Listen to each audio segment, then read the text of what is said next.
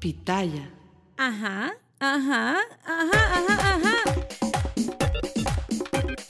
Hola, hola mi gente, bienvenidos a Cuéntamelo Todo, aquí con nosotras Bárbara Camila y Carolina Sandoval.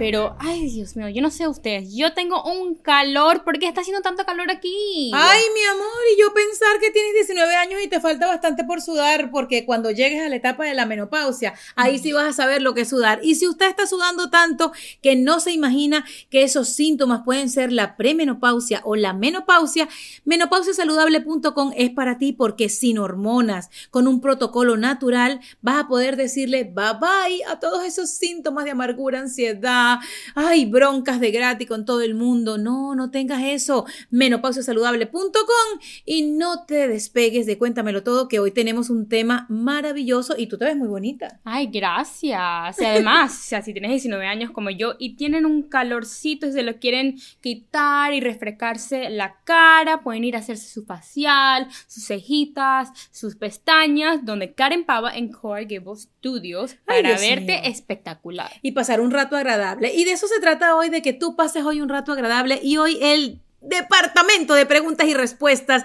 de Cuéntamelo Todo está abierto porque se abre la pregunta y la respuesta entre madre e hija. Bárbara me preguntará todas esas cosas que a veces uno no puede preguntar delante de otra persona, pero con ustedes nos sentimos como en casa. Ah, ay, de hecho que estamos en la casa.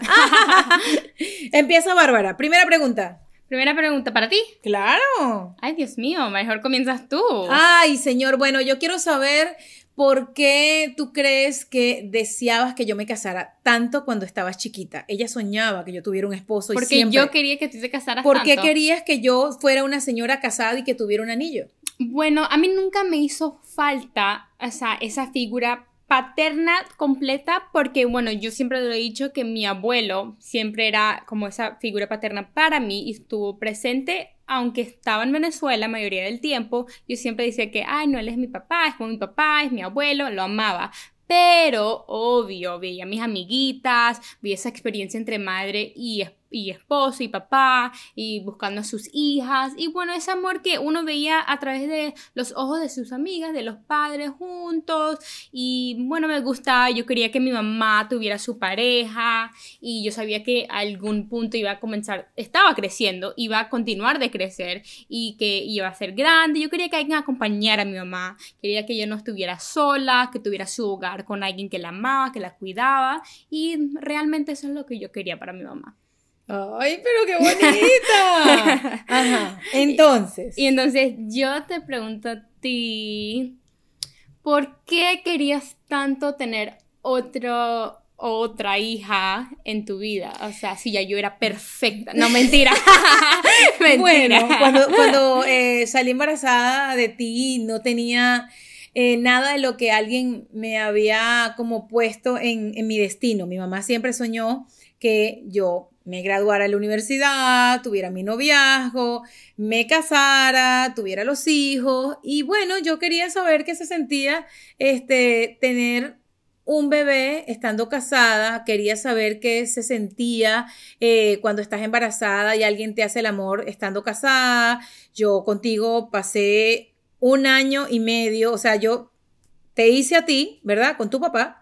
Y como era soltera, duré nueve meses sin ningún contacto con otra persona y a eso le sumas como yo diría que un año y medio más, duré como dos años y medio sin tener una relación sexual con nadie y yo quería saber qué se sentía tener un bebé en compañía, yo quería saber qué se sentía llevar a tu hija, a tu hijo al pediatra con tu esposo, con su papá. Tenía como ciertos vacíos que quería satisfacer como mujer, como persona, como madre. También soñaba que tuvieras una compañera o un compañerito de vida. En este caso fue mi pedacito de luz, Amalia Victoria, a quien siempre soñé.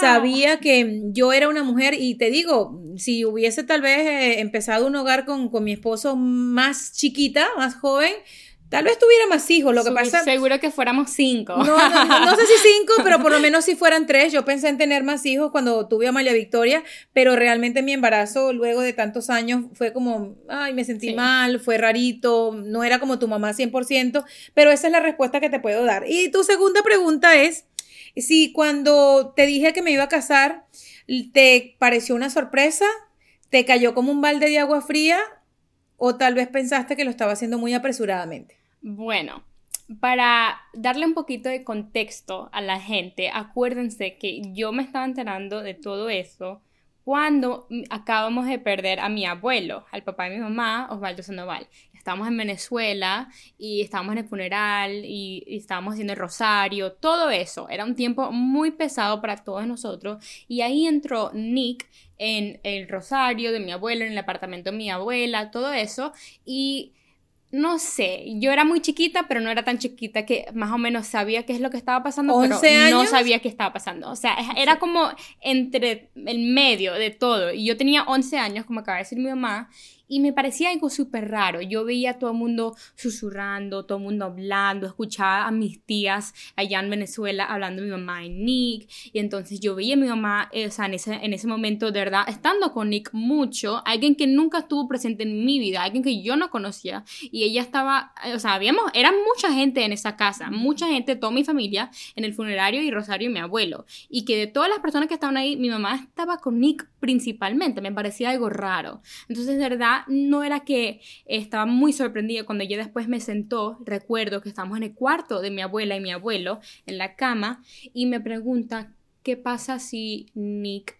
y yo estamos juntos y si él se viene a vivir a Miami y él está en nuestra vida? Entonces yo más o menos, yo recuerdo viéndola y yo pensando yo como, ¿de qué estás hablando? Y, ¿sabes? ¿Quién eres? ¿Qué está pasando? Porque tanto como lo que mi mamá me preguntó en la primera pregunta, que me hizo la, la, pregunta, yo sí quería que mi mamá tuviera un esposo, sí quería que estuviese feliz, pero era como algo que de verdad estaba pasando súper rápido. Entonces no tenía ni tiempo para como para conocerlo. En ese momento también, de verdad admito que no quería conocerlo. En ese momento, precisamente por todas las emociones que sentía hacia la muerte de mi abuelo. Pero eh, bueno, o sea, mira, siete años más tarde, obviamente somos una familia súper linda, hemos aprendido eh, muchas cosas juntos, hemos crecido todos juntos, no solamente porque mi hermana es la que de verdad está creciendo todos los días más rápido, porque es la más chiquita, pero creo que de verdad todo el mundo aquí ha crecido a nivel emocional y bueno, mira cómo resultó todo súper bien y de verdad, por eso que hay que no tenerle miedo a esos tipos de cosas, simplemente tener paciencia y aunque tuvieras 11 años o 51 o cualquier edad, creo que siempre hay que por lo menos ponerte en, el, en, los zapatos, en los zapatos de esa persona para poder entender qué está pasando en el desarrollo de las emociones de esa persona. Y aunque yo tenía 11 años en ese momento, más o menos sabía que mi mamá necesitaba eso en su vida. Y bueno, sé que fue una respuesta larga, pero es que fue algo súper largo y complicado y bueno, con mucho amor también. Ay, Dios mío. Este tema de hoy, preguntas y respuestas, como que está difícil. Ajá. Y bueno, bueno, te voy a devolver un poquito la pregunta hacia ti, o sea, ¿por qué tú en ese momento, de todas las personas que estaban ahí en el funerario y en el rosario, todo eso, ¿por qué eras que necesitabas que Nick fuera la persona principal en ese, o una de ellas en ese momento, a que tú sabías que necesitaba que viniera a Miami, el que se casara contigo. O sea, ¿qué fue lo que te entró en la cabeza en ese momento por ser una persona, like, like ¿qué te pasó? Para poner en contexto a la gente que nos ve, este, yo tengo siete años casado con una persona que conozco de casi toda mi vida porque conocí a mi esposo, a Nick, a los 14 años en el liceo, en el high school. Eh, nos conocimos, fuimos eh, como compañeros del mismo colegio, más no estudiamos nunca en el mismo salón. Era el niño que me gustaba. Por allí teníamos contacto a través del grupo del colegio por Facebook, por cierto, que es una de nuestras plataformas más importantes como familia y, como figura pública para mí. Ya tenemos casi 9.7 millones de seguidores en Facebook y Facebook yo creo que fue como la unión de este, de este matrimonio que hoy día está tan consolidado, que por qué escogí a Nick yo creo que las circunstancias y la situación nos escogió a nosotros, porque yo con Nick tenía dos o tres años ya escribiéndome por medio del grupo del colegio, luego pasamos del grupo del colegio a hablar en privado del Messenger, imagínate lo que estoy haciendo, de contándoles tan privado, y después nos dimos el teléfono de WhatsApp Y empezamos a conversar y Nick se convirtió, cuando mi papá cayó en la enfermedad cardiovascular que, que vino a nuestra vida, como en una especie de guía, ¿no? Porque su papá había vivido un episodio cardíaco también bastante serio y lo habían operado también a corazón abierto y entre amistad y bueno, tú sabes ese coqueteo normal, ay, estás bonita, ay, mira, pero tienes una hija y te casaste y tú te casaste porque él tiene dos hijos, ¿no? Entonces empezamos como a volver a conectar, a conocernos. Y no fue que yo llamé a la primera persona que me dio el pésame de mi papá, vente, vamos a casarnos. De hecho, que él venía a Miami en el año 2014. Él venía en abril porque yo lo había invitado, yo había terminado una relación con, con alguien que tú sabes, que tú conoces, y después tuve un tiempo sola. Y yo lo había invitado a, Miami en abril, ven y te quedas en mi casa. Y nunca se pudo dar por, por situaciones determinadas, económicas de su parte, de que no quería dejar a su papá eh, solo porque su papá tenía, estaba bien, pero tú sabes, Nick, era muy pegado. sí, todo, pero Nick era muy pegado con su papá, la verdad era esa. Y su papá eh, fallece en enero 2015, eso lo he dicho varias veces, y mi papá en febrero 2015. Técnicamente a los dos la vida nos puso a vivir lo mismo por días de separación y él sabía perfectamente lo que yo estaba viviendo. Y, nada, yo le, propuse en medio de, lo que fueron esas vísceras, esas emociones, ¿por qué no te vas a Miami? Este, eso sí, si te vas a Miami te tienes que casar conmigo. Y no lo pensé, no fue algo que dije, lo estudié, déjame escogerlo entre 20 hombres. No, ya lo conocía, sabía de dónde venía, mi familia lo conocía porque por cosas de la vida, su familia también en el pueblo donde se crió mi mamá tenía ciertos conocidos, en otro edificio donde vivió otra tía, vivía una tía de él. Entonces, nada, me la jugué, pero no era nada planificado, fue como amor a ciegas. y bueno, para ti, eh, ¿es difícil ser mi hija? Eh, no, para nada. Eh, de verdad, eh, bueno, siempre he sido su hija. O sea, no conozco otra cosa. no puedo decir no, que, pero no puedo decir que es difícil que no, o que sí bueno, es difícil. realmente la pregunta entonces tendría yo que reelaborarla. No, no, no, pero sí te Es difícil ser hija de una mujer que te expuso tan joven públicamente y que prácticamente la gente conoce tu vida entera porque yo así lo decidí. Es difícil bueno, mira, siendo mi hija. siempre entendí la pregunta y de verdad que no, de verdad no, porque sí es la única mamá que, que voy a tener en esta vida y en todas las demás, pero siempre era chiquita, o sea, era chiquita. Em, yo, como lo acaba de decir mi mamá, exactamente, era chiquita. Eso para mí siempre era como parte de mi vida, no era que me vino en una etapa así eh, rara y que tuve que aprender a quererlo. No, mi mamá siempre estuvo haciendo cosas de periodismo, en la tele, eh, su eh, blog, todas esas cosas. ¿Te acuerdas de la radio? Claro, en la radio, todo eso. Yo siempre la acompañaba, yo siempre iba con ella, iba a sus oficinas, cocina, cocinaba, conocía a sus amistades. Bueno, también teníamos que cocinar para poder ir a la tele. no, claro. Entonces, todas esas cositas que de verdad para mí era normal, porque era normal en nuestra vida. Para mí era normal que éramos madre e hija en todas partes y que no hubo otra persona al lado de ella por mucho tiempo. Para mí todo eso de verdad era normal. Cuando alguien me pregunta, ay, pero te hizo falta esto, ay, pero no extrañaste esto. No, porque nunca nunca lo tuve, nunca lo tuve o nunca viví otra vida de o esta vida de otra forma. Entonces, para mí es algo normal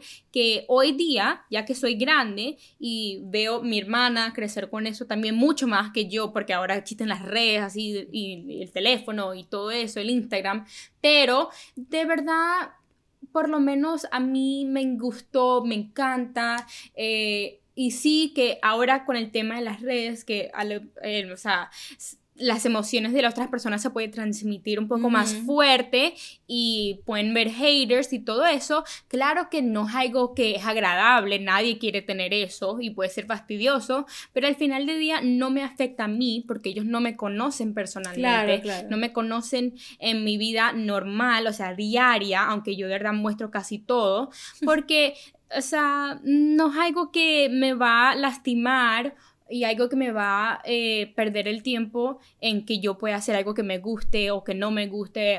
Porque otra persona te aprueba o porque no te aprueba. Entonces, de verdad, ser tu hija, para regresar a la pregunta original, eh, no es difícil porque mi mamá es mi mamá, yo soy su hija y así crecí yo con ella y ella siempre fue muy clara conmigo, siempre estuvo al lado mío, no es que me, no es que me trajo a su vida llena de, de, actividades, o sea, súper eh, para aquí, para el va, para el mambo, para no sé qué, o sea, con tantas cosas, no es que ella me dejó ahí para que los leones me comieran.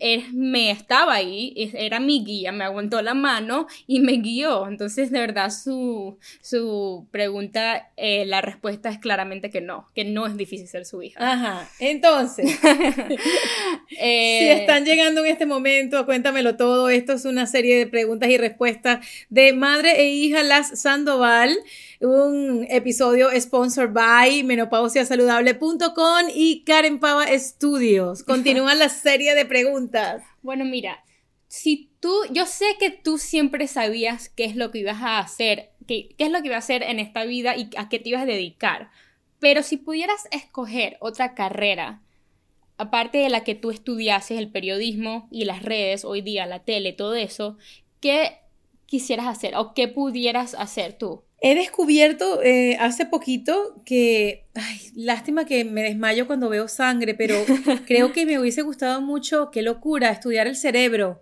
porque últimamente he estado leyendo, porque como con la ansiedad tengo que conocer qué es el cortisol, qué son las hormonas del estrés, cuáles son las hormonas que generan felicidad. Entonces, a veces digo, ¿qué tal si yo hubiese sido neurocirujana? que claro, es imposible porque yo no puedo ver sangre, yo no puedo, nunca bueno, no, puede ser, eh, puede ser un científico que no tiene que ver la sangre directamente, o... No, no hay manera, porque yo no, podía ser, yo no podía ser científica. Psicólogas también, los psicólogos también estudian el cerebro. Pero para ser psicóloga tienes que pasar ciertas partes de la medicina que, que requieren que tú veas sangre, que veas muertos, y yo por ahí no voy. Entonces, tengo que decirte que eso hace, hace poquito es que me acabo de cuestionar un poco sobre eso porque me ha gustado leer sobre el cerebro y saber qué es la corteza prefrontal y qué son las cosas que ocasionan que, que, nuestras neuronas se debiliten. O sea, es una locura cómo uno va evolucionando las cosas que te gustan. Definitivamente. nunca antes, nunca antes me hubiese podido imaginar que esto este tema me hubiese podido interesar de esa manera. Pero ¿sabes para qué hubiese sido yo muy buena? Para ser decoradora. Ah, eso sí, me no lo dudo. encanta. he, descubierto en el tema de, las mudanzas que he vivido en Estados Unidos. mira, nunca es muy tarde. No, nunca es muy tarde. De hecho, que yo lo ejerzo porque yo, por ejemplo, mi cuarto, yo fui la que diseñé todo lo que tenía que ver con el concepto. Entonces me gusta mucho también en las fiestas de ustedes. Eh, soy la que da la idea y por ahí me la, me la alinean, como digo yo. Así es que, fíjate, porque uno puede contratar a la gente que te ayude, que te haga esto y no sé qué, pero uno también puede poner su visión. Y además que yo siento, yo siento que, y nunca supe que iba a ser muy buena vendedora y soy muy buena vendedora de, de mis productos, soy muy buena modelo. Discúlpenme que parezca un poco modesta, pero es que uno sabe para qué es bueno y a mí nunca me gustó vender. ¿Y quién diría? Que soy una gran exponente de mi marca y la mejor modelo de los productos. Exacto, y por cierto, su marca, dile a la gente, tienes que decirle para que por lo menos te Bueno, lo vean. La, la, gente que, es que ya la gente conoce mis fajas, marca Carolina Sandoval, que pueden encontrar en carosandoval.com, al igual que la ropa de mi hija, y por ahí viene la pregunta que te voy a hacer. Barbaracamila.com. Cuando te regalé la empresa con Nick el año que cumpliste 18, ¿sentías que tenías que aceptarla por obligación o realmente viste un futuro delante como una estabilidad económica que te estaba yo brindando desde tan chiquita? No, yo no lo vi como ninguna presión, yo lo vi como un orgullo, como me, están dando una gran responsabilidad, me están eh, diciendo que me ven ya como una mujer, como un adulto de ciertas formas, eh, creando mi propia empresa, estando eh, al ritmo de, de, ellos, porque mi mamá y Nick tienen mucho tiempo ya haciéndolo en la faja y mucho más, y de verdad me encantó que me hayan dado esa oportunidad de tener exactamente eso, la estabilidad económica y eh, esa madurez de poder eh, continuar de crecer mis sueños, de, continuar de, crear mis visiones que se me vienen a la mente. A mí siempre me ha gustado la moda, la ropa, siempre he tenido un millón de diferentes estilos y de verdad fue algo que me encantó que me hayan dado porque yo lo supe en ese momento que lo iba a poder convertir en algo en cual la gente me voy a relacionar y conectarse conmigo y crecerlo de una manera que fuera parte de mí, que la gente eh, no solamente compraran ropa por comprarla de barbaracamila.com, simplemente que exactamente eso, cuando lo ponen en el Google Search Bar o cuando lo están buscando en el teléfono, en la computadora, donde sea, barbaracamila.com, están viendo algo que es parte de mí, de mi alma, de algo que me encanta, mi pasión. Y eso todo se, se, dedica a esa empresa. Y de verdad me encantó que me hayan dado ese regalo. Entonces, yo estoy muy em, orgullosa de ti. Esa respuesta, eh, a veces se me hago el guarapo, muy pocas veces me quedo en silencio, pero escucharla me hace saber que no me he equivocado en la vida como madre. No, no, claro que no. Eres la mejor. Ay, Dios mío. Um, ay, Dios mío, tantas preguntas que uno se le viene a la mente. Yo tengo una por ahí interesante. Ok. Em, ¿Tú cambiarías algo de tu vida? Algo que te ha sucedido en la vida em, tuya, cualquier cosa, buena, mala, ¿te la cambiarías? ¿Quisieras que fuera de otra forma? Bueno, es una, es una gran pregunta porque si es cierto todo lo que he visto en películas, que si tú tocas algo de lo que has vivido, se modificaría por completo. The butterfly effect. Oh my God. Eso es el butterfly effect. Yo no podría mover nada de lo que ha sucedido, ni bueno ni malo de mi vida, porque yo no podría vivir sin ustedes, no podría vivir sin todas las experiencias que me han permitido ser la mujer que soy hoy día. Entonces, así me duela mucho a la gente que hemos dejado en el camino, bien sea porque Dios les ha llamado, los ha llamado pronto o porque han estado en temporadas como series de Netflix en nuestra vida para enseñarnos algo.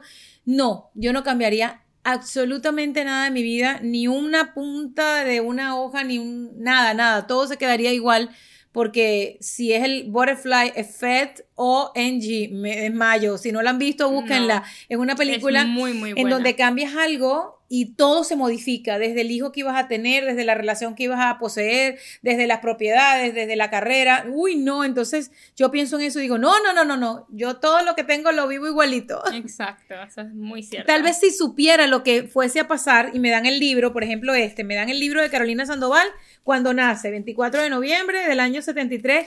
Y claro, como si tú eh, mostraran los dos caminos. no, no, no, me, dan mi vida, ¿no? Entonces me, me hubiesen dicho, el 23 de febrero tu papá se va a, ir, se muere a las siete y media de la noche. Yo tal vez hubiese dejado lo que estaba haciendo cuatro meses antes, que es lo que le, le, tocó vivir nada más luego de la operación del corazón, y nunca hubiese dejado de mirarle los ojos, lo hubiese abrazado por los próximos cuatro meses hasta su último suspiro, hubiese estado viéndolo por última vez hasta, hasta que sus maravillosos ojos verdes me dejaran de mirar y, eso, pero de resto todo lo viviría igualito, lo viviría igualito. Así mismo. Y bueno, y para la segunda, para la siguiente pregunta, este, ajá, este, es difícil ser una muchacha con 19 años y tener una estabilidad económica como la que posee La gente que nos escucha y tal vez que nos ve, no sabes nada de mi hija, no sabes nada de Bárbara Camila Sandoval. Bárbara Camila paga su carro, Bárbara Camila paga su universidad, Bárbara Camila tiene responsabilidades en esta casa y Bárbara Camila hasta ayuda a su abuela y a cierta parte de la familia de su corazón. Con esa estabilidad económica le estás poniendo el, la vara muy alta, por decirlo así en coloquial, a la persona que quiera estar a tu lado, al galán que quiera acompañarte en tu camino no eres una muchacha materialista, pero te ha sudado mucho lo que tienes. ¿Cómo vas a hacer para elegir a tu compañero de vida y bajo qué criterios lo quieres elegir? Bueno, yo estoy muy orgullosa y aprecio ese hecho que acabas de decir de que yo pueda ayudar a mi familia, que yo pueda pagar por mis propias cosas importantes que yo quiero continuar a través de mi vida, mis estudios, mi carrera, mi, mi empresa, todo eso. Y amo, amo poder tener esa esa capacidad de hacerlo y que sea afortunada de eso y se lo agradezco a Dios todos los días y a mi familia y a mi mamá específicamente y de verdad me encanta tener esa posición que yo eh, sé que no mucha gente lo tiene eh, a mi edad y entonces de verdad es algo que yo soy muy agradecida por y que lo cuido, yo cuido eso, no está hablando de cuidar el, el dinero, que eso también es importante, pero cuido esa responsabilidad, cuido ese orgullo que yo siento por tener ese derecho y esa habilidad de manejar todas esas cosas como la universidad, el carro, eh, mi familia, a través del dinero. Y entonces a través de una pareja, eh, a mí me importa mucho, aparte de dinero de la persona, no es porque me importa, no, no es que tiene que ser, eh, no sé, un Justin Bieber que te contenga un billones de dólares o millones, lo que sea, pero tiene que ser alguien que me respeta, alguien que respeta a mi familia, lo que hacemos, lo que yo hago, que me ame, que ama a mi familia, que ama a su familia, que ama la vida y que el dinero sea lo último pero que tampoco sea lo último, ¿me entienden? Tiene que ser algo que ellos mismos quieran tener, que ellos tengan sus ambiciones, que tengan sus sueños, que nunca paran de lograr todo lo que ellos quieran imaginarse, todas las películas que ellos se crean en la, en la cabeza. Yo quiero a alguien que, que no es que tenga, o sea, los mejores eh, títulos de la vida, que tenga todo el dinero del mundo, simplemente que nunca para de luchar por sus cosas, porque yo creo que más que nada en esta familia siempre somos luchadores, luchamos porque es lo que queremos y si lo tenemos, si lo vamos a tener en alguna oportunidad, es porque de verdad es, conquistamos todo lo que tenemos, eh, todos los obstáculos para poder lograr ese hecho, ese sueño, esa realidad. Y yo quiero que alguien que esté en mi vida, alguien que esté al lado mío, al lado mío, pueda también decir lo mismo. Ay, Dios mío, hoy se los pusimos difícil porque sé que se están mordiendo las uñas porque nos quedemos más respondiendo preguntas entre ambas sin haberlas preparado. Preguntas desde el alma, desde el corazón. Prometemos volver a repetir esta maravillosa conversación entre dos mujeres que nos conocemos de toda la vida. Mira, de verdad estoy sudando. Esas, esas preguntas, o sea, mira, tócame, tócame. Oh de verdad estoy sudando. Esas preguntas son como, wow, o sea, candela. Uno tiene que, yo ni puedo estoy hablando y mi cerebro está así rodeando. Esto ha sido un episodio maravilloso. Si hoy has sudado como Bárbara, eh, mamá que nos estás viendo, tienes la menopausia seguramente. Si tienes ya 48 y tienes un poquito de rabia en las mañanas por pararte temprano, si peleaste anoche con tu esposo porque el agua era caliente o fría, esos son síntomas de menopausia y la menopausia te la puede resolver menopausiasaludable.com con un protocolo natural sin hormonas, así es que visítalo ya, anótalo. Menopausia, sí, eso menopausiasaludable.com, anótalo, regálaselo a tu tía. Y otro protocolo que pueden hacer sin hormonas también es irse donde Karen Pava en Studios para arreglarse esas cejitas, esas pestañas y hacerse esos faciales divinos y te vas a quedar viendo como si tuvieras 19 años y qué menopausia y qué menopausia. Y vas a poder responder esas preguntas afiladas. Los queremos mucho, esto fue Cuéntamelo Todo, nos pueden encontrar, recuerden que somos como una especie de programa de radio, pero lo puedes escuchar cualquier, en cualquier carro, en cualquier casa, a cualquier hora. Te quiero mucho, Carolina Sandoval, Bárbara Camila Sandoval, aquí para ti que estás allí. Chao. Chao, chao. There are any number of reasons you might consider selling your home. To move closer to family, live within a smaller budget, or just wanting a change of scenery. Whatever your reasons, having to figure out all the various housing market trends in your area may not be what you signed up for. That's where an agent who is a realtor comes in. Realtors have the expertise to help you find the right price and navigate the process to sell your home in a way that's right for you. That's who we are. Realtors are members of the National Association of Realtors. Let go with ego. Existen dos tipos de personas en el mundo: los que prefieren un desayuno dulce con frutas, dulce de leche y un jugo de naranja, y los que prefieren un desayuno salado con chorizo, huevos rancheros y un café. Pero sin importar qué tipo de persona eres, hay algo que a todos les va a gustar. Los crujientes y esponjosos Ego Waffles. Ya sea que te guste un desayuno salado, con huevos o salsa picante encima de tus waffles, o seas más dulcero y los prefieras con mantequilla y miel. Encuéntranos en el pasillo de desayunos congelados. Lego with Ego.